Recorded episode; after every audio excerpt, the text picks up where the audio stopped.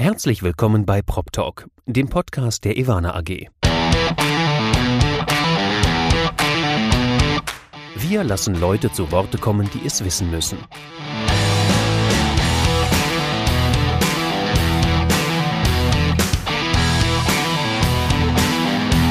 Aus der Branche für die Branche. Mit Ihrem Moderator Andi Dietrich. Herzlich willkommen bei Prop Talk, dem Podcast der Ivana AG. Heute Folge Nummer 10. Und ich habe gerade schon mit meinem Studiogast gesprochen. 10 bedeutet, der Podcast wird Teenager. Dr. Hans Volkert Volkens sitzt mir lächelnd gegenüber. Hans, was hast du nochmal gesagt zum Thema Teenager? Das sind die Pflegeljahre. Ja, ihr kommt jetzt in die Pflegeljahre. Jetzt dürft ihr ausprobieren, nachdem ihr euch 10 Folgen lang äh, konform verhalten. Hans, du bist Head of Real Estate and Asset Management von einem Unternehmen namens KPMG. Ich glaube, das muss man hier nicht weiter erklären. Du bist der Immobilienchef sozusagen. Du warst Vorstand der CA Immo vorher. Du warst aber auch mal Vorstand der IVG und ich habe in deinem LinkedIn-Profil gelesen, du wirst immer dann gerufen, äh, wenn es etwas schwieriger wird. Äh, dass du einen Vorstand übernimmst. Das soll jetzt aber nicht heißen, dass die KPMG in Schieflage geraten ist und du dann der Head of Real Estate geworden bist, oder? Nein, das ist es nicht. Ähm, aber die KPMG hat in der Tat mich geholt, weil es um eine komplette Reorganisation des Immobilienbereiches geht. Die KPMG hat sich überlegt, den Immobilienbereich neu zu fassen innerhalb der großen KPMG-Struktur und hat den Mut gehabt, einen externen Industriemanager dafür zu suchen und zu beauftragen, denn mit einem Blick sozusagen aus ehemaliger Mandantensicht, aus Industriesicht und mit der dazugehörigen Naivität, Dinge einfach anzufassen, ähm, gelingt das äh, dann vielleicht ganz gut. Und äh, ich freue mich sehr. Ich bin jetzt ein Jahr da und es äh, funktioniert sehr, sehr gut. Wir haben viel erreicht und äh, auch viel finanziell schon erreicht und ich freue mich, dass die Reise noch ein bisschen weitergeht. Da kommen wir gleich nochmal drauf zu sprechen, äh, wohin die Reise dann auch geht, äh, natürlich auch in der Branche. Lass uns aber erstmal noch deine Vita durchgehen. Da findet sich nämlich noch so einiges Spannendes. Du bist Jurist, Steuerrechtler. Das klingt jetzt furchtbar langweilig. Ist es das auch? Nee, man könnte ja immer glauben, dass äh, die Steuerrechtler die Kinder waren, die auf dem Schulhof immer verprügelt worden sind. Ja. Äh, ich kann bestätigen, das ist nicht immer der Fall. Ja, du siehst auch kräftig aus. Also du lässt dich wahrscheinlich dann verbal, aber auch nonverbal nicht so schnell unterkriegen. Also ich glaube, was, was spannend für mich am Steuerrecht auch damals war, war die Verbindung aus Juristerei und Betriebswirtschaft. Und Ja. das findet sich im Steuerrecht ideal und äh, insofern habe ich das gerne gemacht und äh, da auch meinen Weg gefunden für viele Jahre. Mit Steuerrecht bist du natürlich in der Branche auch ein sehr gefragter Mann, äh, insbesondere auch in der Verbandslandschaft. Du bist beim Zentralen Immobilienausschuss seit nunmehr zehn Jahren der Vorsitzende des Ausschusses Steuerrecht. Ist das, Das nicht schrecklich, wenn man feststellt, wie alt man ist? Es ist Ja. in der Tat so. Es Also ist vor zehn Jahren bin ich ja ungefähr in die Schule gekommen. Ähm, Ja, also vielleicht bin ich auch einfach spät eingeschult worden. Ähm, was war dein erstes Thema? Das erste Thema war das Thema, was uns heute immer noch beschäftigt, nämlich die Grundsteuerreform. Sehr Ähm, gut. Und äh, da sieht man mal, wie lange der Gesetzgeber auch gebraucht hat, äh, um tatsächlich mal ein Modell in Gesetzeskraft erwachsen zu lassen. Ja, und wie stehen wir da? Ja, das Gesetz ist äh, zumindest mal verabschiedet. Äh, es gibt äh, ein Modell, das äh, sogenannte Bundesmodell. Das ist jetzt ähm, die, äh, sozusagen das Leitmodell. Ähm, und die Länder haben aber durchgesetzt, speziell Bayern, dass äh, jedes Land davon abweichen darf und ein eigenes Ländermodell entwickeln kann. Wir wissen, dass Bayern eine etwas andere Vorgehensweise äh, propagiert, viel weniger wertabhängig, viel mehr wertunabhängig. Und äh, das Jahr 2020 wird jetzt ganz spannend, um zu sehen, welche Länder sich um welche Modelle herum jetzt finden Ja. und äh, welche Modellvarianten dieses Jahr noch so erdacht werden. Naja, also es bleibt eine spannende Zeit. Ich nehme an, dass du nicht nur bei KPMG, sondern auch in deinem Ehrenamt äh, noch sehr viel Vergnügen hast. Du hast aber auch, wenn alles nichts wird, was Vernünftiges gelernt, habe ich gesehen. Du bist Industriekaufmann. Ja. Ähm, ich habe nach meinem Abitur ähm, äh, die äh, Bundeswehr nicht machen dürfen, muss ich sagen, weil ich wollte zur Bundeswehr, Ja. bin aber ausgemustert worden, gesundheitlich. Und äh, dann ähm, hat mein Vater, wie das ja manchmal so ist, gesagt, Junge, mach mal was Vernünftiges vorneweg. Und dann habe ich Industriekaufmann bei Philips gelernt und habe danach angefangen, Jura zu studieren. Wunderbar. Aber es hat ja auch ähm, geklappt außerhalb des industriekaufmännischen Bereiches. Du ähm, bist seit vielen Jahren in der Branche aktiv. Du bist eine der bekanntesten Personen, könnte man sagen. Du hast Lehraufträge, du bist äh, sehr medienpräsent, äh, du wirst zu vielen Themen befragt. Mit KPMG bist du natürlich bei einem sehr namhaften Unternehmen, dem du jetzt vorstehst. Wie bewertest du denn die letzten, ich nehme jetzt mal einfach den willkürlichen Zeitraum, die letzten zehn Jahre? Wir kamen aus einer Finanzkrise und seitdem erleben wir eine Konjunktur. Das müsste doch eigentlich skeptisch machen. Ja, das tut es in gewisser Weise auch. Und ähm, wenn man sehr lange in der Branche ist und verschiedene Zyklen erlebt hat, dann macht das natürlich vorsichtig. Insbesondere ja. wenn man, äh, wie ich, auch Unternehmen geführt hat, die durch erhebliche Restrukturierungen laufen mussten. IVG hattest du vorhin angesprochen.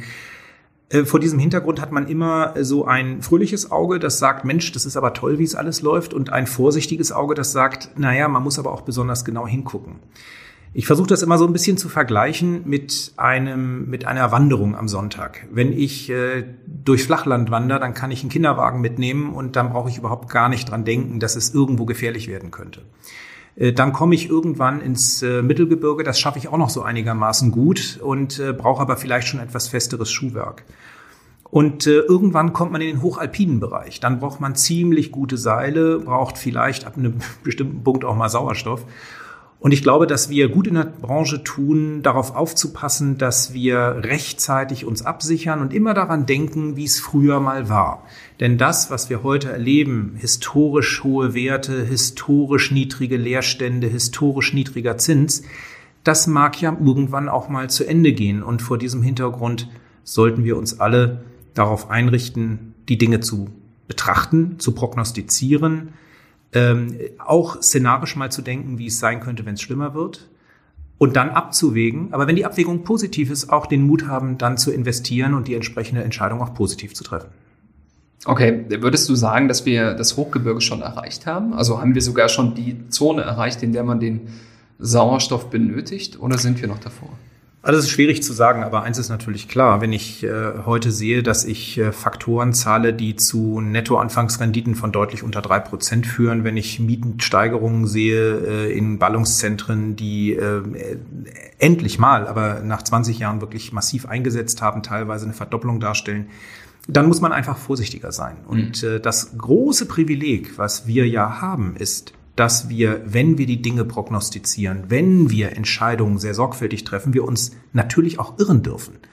Denn äh, dort, wo wir Rendite erzielen, müssen wir kalkuliert Risiken eingehen. Und da, wo wir kalkuliert Risiken eingehen, können wir uns auch irren. Das ist nun mal Bestandteil Risiko.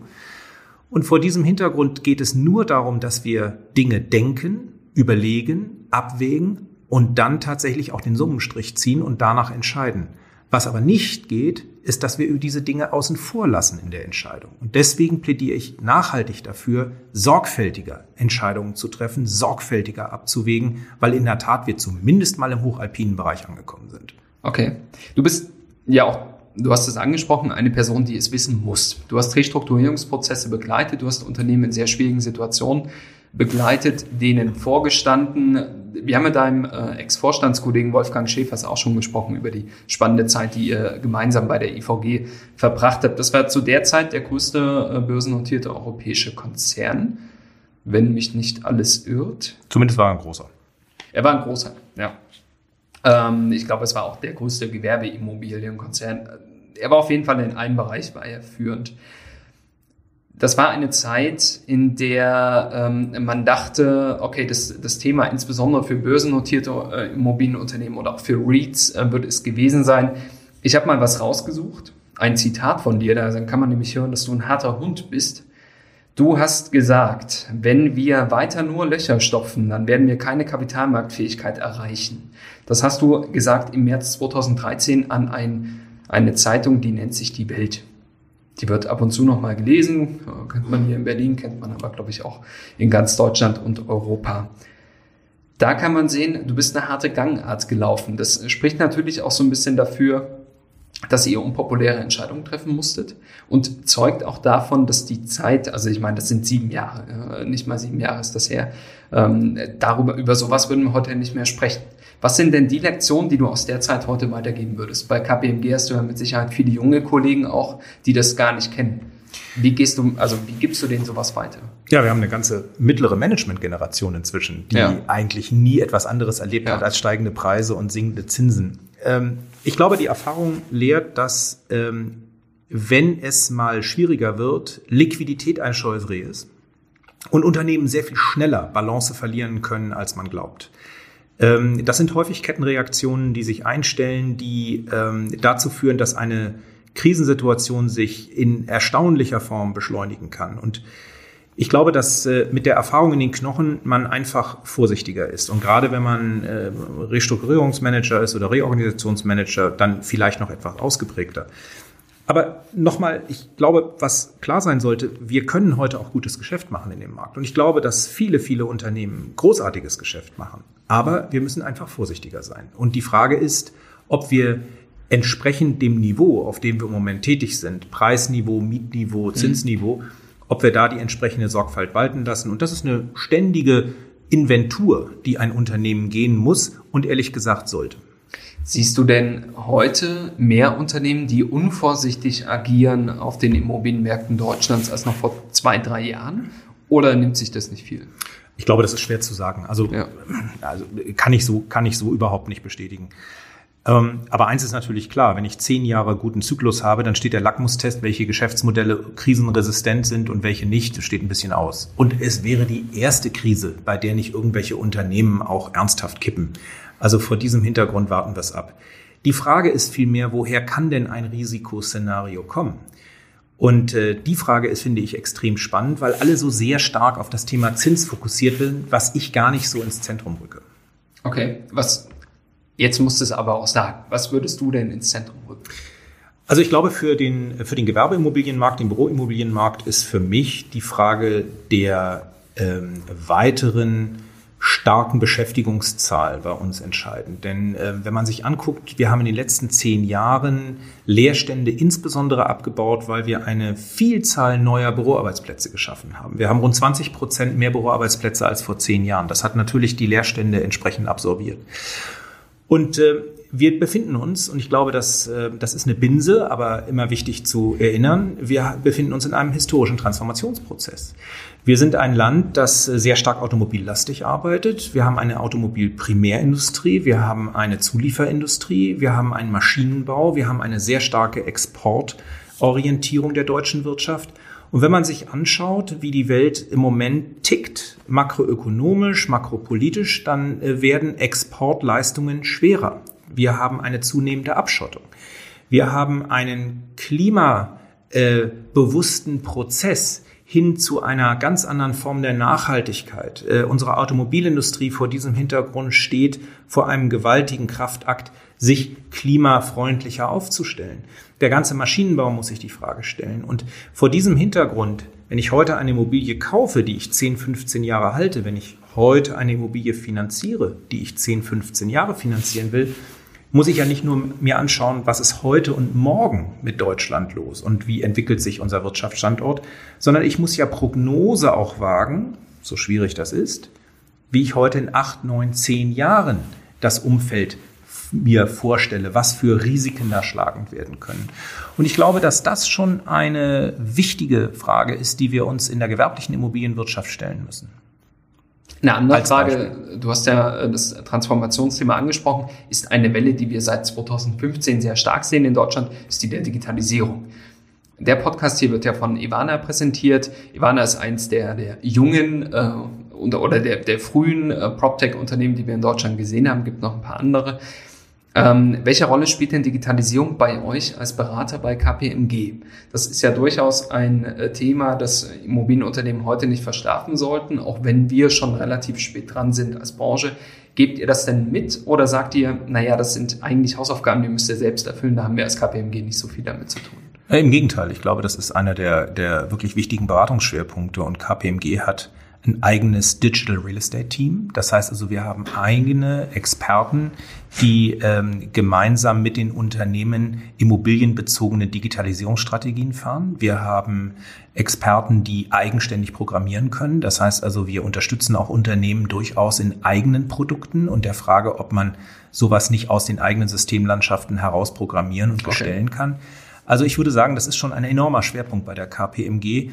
Und äh, ich glaube, das äh, gilt übrigens für alle, für alle Wettbewerber ganz genauso. Aber äh, wir kommen um das Thema Digitalisierung gar nicht mehr rumrum.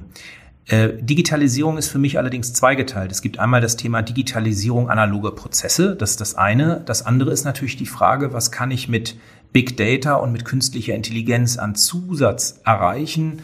Was gibt es für potenzielle zukünftige Applikationen? Was kann mir in meiner Entscheidung noch etwas helfen? Wie kann ich mein Risikomanagement verbessern? Da kann man durchaus auch mit Big Data und mit KI sehr gut anreichern. Also ich kann dir sagen, wenn du das Thema noch weiter so in der Form präsentierst, musst du eine Ivana-Mütze tragen. Das ist, also da rennst du hier in dem Podcast natürlich offene Türen ein. Ähm, ich muss ein bisschen auf die Uhr schauen. Du hast äh, mich gebeten, relativ äh, pünktlich heute aus dem Gespräch zu kommen, weil du, glaube ich, den KPMG-Vorstand noch dran hast. Und den versetzt man nicht so gern. Es gibt trotzdem noch ein, zwei Themen, über die ich sprechen möchte. Du bist eine LinkedIn-Reichweitenmaschine. Du hast knapp 10.000 Follower. Du bist äh, damit, würde ich sagen, einer der größten Influencer, die wir in der deutschen Immobilienwirtschaft bei LinkedIn sehen. Aber du hast erst angefangen. Also es ist erstaunlich. Ich glaube, vor zwei Jahren hast du angefangen. Ja, das, äh, das stimmt. Ich habe äh, das Thema LinkedIn nie äh, so richtig auf dem Schirm gehabt, bis äh, bei der CA Immo mein Marketingchef Deutschland auf mich zukam und sagte, das müssen Sie machen, Herr Volkens. Und hat mich überzeugt und ich habe dann mir überlegt, welchen Content ich eigentlich dort bereitstellen möchte. Und äh, jeder, der mich kennt da auf LinkedIn weiß, dass ich äh, eher wirtschaftspolitische, sozialpolitische Themen auch poste, ähm, weil die mir sehr am Herzen liegen. Und äh, vor diesem Hintergrund habe ich mich mit Themen auseinandergesetzt, die natürlich immobilienwirtschaftlichen Bezug haben, sehr häufig, nicht ausschließlich, aber insbesondere Fragen sind, die mir persönlich wichtig sind in Bezug auf äh, den Spagat zwischen Politik, Gesellschaft und Immobilienwirtschaft, der Beitrag, den die Immobilienwirtschaft für die Gesellschaft leisten kann, auch durchaus kritische Themen gegenüber unserer eigenen Industrie. Das sind für mich alles Themen, die mich extrem bewegen und deswegen auch von mir äh, gepostet werden. Da hast du mir eine wunderbare Vorlage gegeben. Genau das äh, Thema wollte ich noch anreißen. Du hattest in einem Beitrag, der mir sehr gut im Kopf geblieben ist, er ist aber zugegeben auch erst ein paar Wochen alt, hast du die Branche aufgefordert, doch an ihrem Image zu arbeiten. Das klingt natürlich wie etwas, äh, ich würde sagen, wie eine Tautologie. Es ist nachvollziehbar, wir haben einen schlechten Ruf. Was sollten wir also machen? Wir sollten unseren Ruf verbessern. Aber du hattest auch konkrete Forderungen an die Branche gestellt, die zugegeben auch sehr selbstkritisch waren. Vielleicht können wir über das Thema nochmal sprechen. Woher kommt denn deiner Meinung nach der schlechte Ruf, den unsere Branche hat? Also ich glaube, das, das Thema dieses Posts beschäftigte sich ja mit der Frage, welche Kommunikationsrichtung wir eigentlich eingeschlagen haben. Und äh, fairerweise steht die Branche massiv, äh, gerade hier in Berlin, ja unter Beschuss seit längerer Zeit. Und äh, wir haben nicht nur das Thema um die Frage der Mietenregulierung und das Thema Enteignung, sondern teilweise ist es ja richtig übergriffig geworden, wenn man sich überlegt, dass einzelne Firmen überfallen worden sind äh, oder äh, Autos brennen von äh, Immobilienfirmen, dann äh, finde ich, ist das schon extrem besorgniserregend. Und ähm, natürlich haben wir seitens der Immobilienwirtschaft äh, vielleicht häufig eine andere Sichtweise als, äh, sagen wir mal, die Straße, die natürlich nach äh, gewissen einfachen Antworten sucht. Aber ich habe das Gefühl, dass wir in unserer Art und Weise, wie wir auf diese Themen zugehen, sehr stark mit uns selbst gesprochen haben. Wir haben die Themen sehr sachlich, sehr fachlich, sehr technisch im Grunde beantwortet, versuchen an Politiker heranzutragen, ähm, unsere Petiten, beispielsweise, wir müssen mehr bauen, wir müssen schneller bauen, wir müssen einfacher bauen, wir müssen wir müssen ähm, äh, gemeinsam im Schulterschluss versuchen, auch das Thema moderne Stadt anzugehen. Was ist die moderne Stadtentwicklung? Wollen wir weiter verdichten? Alles technische Themen. Mhm. Aber der einzelne Bürger auf der Straße, also unser Kunde letztlich, der in unseren Gebäuden ja eingemietet ist, der hat eine echte Sorge. Nämlich äh, die Menschen, die am Monatsende mit wenig kalkulieren müssen, haben mit absoluter Verständnis Angst vor der nächsten Mieterhöhung. Und ich glaube, dass wir ganz stark, und das machen jetzt viele Unternehmen auch super positiv, dass ähm, wir stark den, diesen Mieter, diesen Kunden, diesen Menschen äh, ins Zentrum unserer Kommunikation rücken. Das heißt, wenig technisch, viel mehr empathisch, viel mehr auch die komplexen Wirkungszusammenhänge der Stadtentwicklung einfach darstellen und nicht müde werden, auch Einzellösungen zu gehen, wie viele tolle Unternehmen das machen, ja. äh, die äh, sozial adäquat versuchen, mit Einzelschicksalen umzugehen. Aber eins ist auch völlig klar. Ohne privatwirtschaftliche Bauinitiative, ohne schnelles Bauen werden wir diese Problematik in Schwarmstädten und in Ballungszentren nicht lösen. Mhm. Denn der Zuzug ist am Ende des Tages etwas, den wir nur dann stoppen, wenn wir die wirtschaftliche Prosperität der Städte abwürgen. Und das will ja letztlich keiner. Also müssen wir uns mit der unangenehmen Frage auseinandersetzen, wollen, wie soll die zukünftige Stadt verdichtet sein? Wollen wir weiteren Flächenverbrauch in der Peripherie? Und äh, wie schaffen wir es überhaupt zeitnah zu bauen? Wenn ich zehn Jahre brauche zwischen der Idee des Bauens und dem ersten Bagger, äh, dann äh, bearbeite ich völlig am Bedarf vorbei. Ja. Hast du das Gefühl, dass wir da auf einem guten Weg sind? Also man hat immer das Gefühl, wenn man sich auch die öffentliche Berichterstattung, die mediale Wahrnehmung der Branche anschaut, dass es relativ schwierig ist, dass man äh, auf die Branche gar nicht hören möchte. Also dass gerade solche Debatten wie Mietendeckel, äh, Enteignungskampagnen in Berlin, äh, steigende Miet- und Kaufpreise in ganz Deutschland, dass die sehr stark von Initiativen geprägt sind, die aus der anderen Seite kommen, die ein hohes Kampagnenpotenzial haben, Mobilisierungspotenzial, aber dass unsere Branche nicht wahrgenommen wird. Ja klar, ich meine, es ist natürlich auch eine schwierige Debatte, denn ja. ich meine, wenn ich, äh, wenn ich äh, fordere niedrige Mieten und äh, man muss fairerweise sagen, sechs Euro Mieten, sieben Euro Mieten, die sind in Ballungszentren im europäischen Vergleich schon sehr niedrig und werden trotzdem hier bei uns individuell durchaus immer wieder auch als hoch empfunden. Ähm, das sind Debatten, die man kaum gewinnen kann. Denn wenn ich etwas fordere, was mir unmittelbar für mein Portemonnaie gut tut, dann habe ich da eine große, große Begeisterung dafür. Aber am Ende des Tages geht es nicht nur um die Personen, die in den entsprechenden Gebäuden wohnen, sondern auch die, die in neue Gebäude einziehen wollen, die nämlich Zuzüger, äh, Zuzügler sind. Und äh, ich glaube, dass man auch diesen Menschen gerecht werden muss. Und wenn ich zu stark reguliere, wenn ich die Bauaktivität zu stark zurückfahre, dann kann ich im Grunde Menschen nicht neu in Städten ansiedeln. Und damit äh, kommt das Thema Arbeits Kräftemangel noch stärker in den Unternehmen an und Unternehmen überlegen sie sich, ob sie dann in bestimmten Metropolen, wo sie keine Mitarbeiter mehr gewinnen können, eigentlich richtig aufgehoben sind. Und dann ist es mittelfristig schädlich für alle.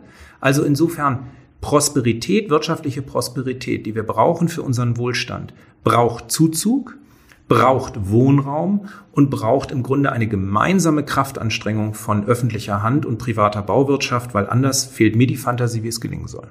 Hast du denn in deiner beruflichen Erfahrung jetzt in den letzten Jahrzehnten, also obwohl du äh, Ende 20 erst bist, hast du ja dennoch schon mindestens so viel äh, Berufserfahrung in der Branche. Hast du denn, das ist übrigens jetzt mal unter uns gesagt, das Gute am Podcast, keiner kann sehen, wie alt wir sind. Ähm, hast du denn das Gefühl, dass wir so eine ernste Situation schon mal hatten, rein kommunikativ und rein, ähm, wie die Branche wahrgenommen wird? Also ich habe es so noch nicht erlebt, aber das liegt natürlich daran, dass wir ähm, vor 10, 15 Jahren ja noch gedacht haben, dass wir ähm, Wohnungsüberhänge hätten. Ja. Ähm, nicht umsonst wurden ja viele öffentliche Wohnungen auch privatisiert. Ähm, ich glaube, wir sind alle überrascht worden von der Entwicklung und die Entwicklung ist durchaus auch nachvollziehbar problematisch. Insofern, für mich ist das schon eine hochsensible Situation. Und wenn Menschen Angst um ihre Wohnung haben, dann muss man das auf jeden Fall ernst nehmen. Ja. Das finde ich als Schlussstatement wirklich sehr gut. Ich habe mir übrigens angewöhnt, und das wird jetzt in unserem Pflegeljahr, in dem wir uns als Podcast befinden, ich habe mir angewöhnt, am Schluss immer noch den Hörern etwas mitzugeben, weil sie ja so lange dabei gewesen sind. Und du hast mir ein Geheimnis verraten. Ich glaube, es ist kein Geheimnis, äh, zumindest in deinem Bekanntenkreis wird man das wissen. Du hast als junger Mann oder als Kind im Kirchenchor gesungen und du warst der einzige Junge im sonst weiblichen Chor. Ist das richtig? Das ist richtig. Deswegen stehe ich so auf Diversifikation und finde das klasse, wenn man mit okay. Frauen zusammenarbeiten kann, weil ich seit der Kirche der Auffassung bin, dass die Ergebnisse damit besser sind. Also ich glaube, dir hat das mit Sicherheit Spaß gemacht. Ähm, kannst du dich an die Lieder noch erinnern? Fällt dir noch äh, ein Text ein? Lauda to si. ja, vielleicht haben wir ja demnächst mal die äh, Möglichkeit, äh, wenn du wieder beim Finanzministerium zur Anhörung bist zur Grundsteuer oder Grunderwerbsteuer, äh, dass du dann ein Kirchenlied singst. Aber bis dahin danke ich dir erstmal sehr herzlich für das Gespräch. Das war wirklich sehr wertvoll. Ähm, jeder, der das gehört hat, sollte dir bei LinkedIn folgen. Es lohnt sich wirklich. Die Diskussionen, die du führst, sind sehr lebhaft, sehr wichtig. Und dann wünsche ich dir erstmal alles Gute dafür. Ich danke ganz herzlich. Bis bald. Tschüss. Ciao.